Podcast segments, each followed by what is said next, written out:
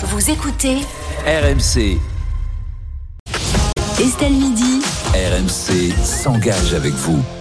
Et on parle un peu d'un colcaise euh, aujourd'hui, euh, Guillemette euh, Franquet, un, dossier qu'on ressort comme ça depuis euh, deux ans, qu'on n'arrive pas à traiter. C'est le dossier du mur anti-bruit le long de l'autoroute A47.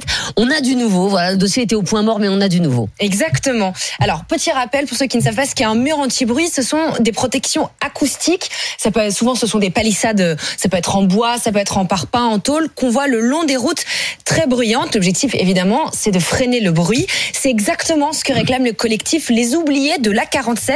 Ces habitants de Rive de Gier, dans la Loire, n'en peuvent plus. Ça fait donc des années que tous les jours, ils subissent du bruit à 20 mètres de leur fenêtre, jusqu'à 95 décibels, l'équivalent d'une tronçonneuse. C'est leur quotidien. C'est horrible. Ça n'a pas l'air de vous plaire. Non, non, pas là, non. Et ça, c'est tout le temps, tout le temps. Et Bah, ça, toute c'est en continu. Ça, c'était, euh, et on me l'a envoyé hier en milieu de journée à 15-16 heures. euh, voilà. L'enfer. L'enfer. Donc, qu'est-ce qu'on a fait? On a contacté à nouveau la préfecture de la région Auvergne-Rhône-Alpes. C'est elle qui gère cette autoroute.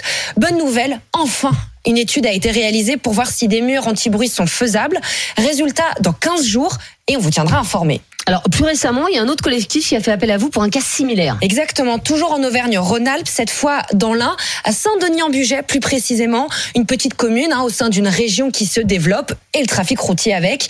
Après euh, des travaux en 2019, la départementale est devenue une deux fois deux voies chaque jour. 3000 poids lourds et 30 000 voitures roulent là, là aussi à une vingtaine de mètres des fenêtres des riverains.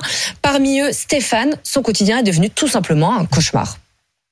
Ça fait un poids lourd toutes les 40 secondes. Des klaxons dès que vous êtes dans votre propriété, bah, des déchets, type bouteille d'urine, type tout ce que vous pouvez imaginer. C'est quelque chose qui vous, tout le temps est là dans votre tête. Euh, même euh, même dans, dans notre couple, je reçois Juste même plus des gens chez moi.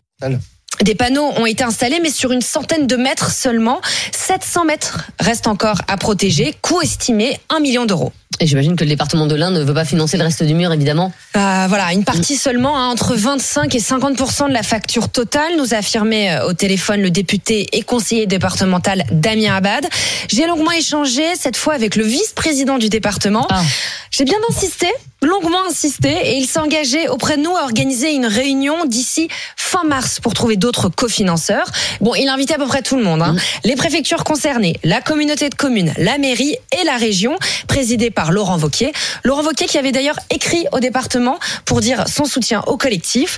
On va s'assurer qu'ils soient tous autour de la table pour que ce dossier avance. Oui, euh, voilà, on espère surtout que le dossier va avancer parce que la réunion, euh, c'est bien joli, mais enfin, si ça, si ça n'accouche de rien, ça, ça ne sert à rien. Que je veux dire C'est et encore, on a réussi à l'obtenir. C'est pour vous dire la, la difficulté pour que ce dossier avance. Donc la réunion, c'est bon. Dans, dans cinq semaines à peu près, euh, normalement, ils seront tous autour, autour de la table. Mais, mais, mais juste euh, question, euh, sûr. il y a la dernière personne euh, qu'on a vue et qui vivait un cauchemar euh, à, à côté de la route, elle habite à 20 mètres de, de la route, mais, mais on se dit que bah, soit elle a acheté, c'était déjà comme ça, et bon, bah dans ces cas-là, on achète moins cher et on le sait. Mm. Soit, le- soit la route s'est installée à 20 mètres, mais si la route s'est installée à 20 mètres, j'imagine qu'on lui a proposé une compensation financière. En fait, ce qui s'est passé, c'est que il était au bord d'une route où il y avait euh, une, il y avait une voie plus une autre voie euh, qui était une voie d'accélération. Et en fait, ils ont transformé ça en deux fois deux voies. Ah oui, Donc maintenant, tout le monde peut l'emprunter. Et en plus, ils ont fait un rond-point.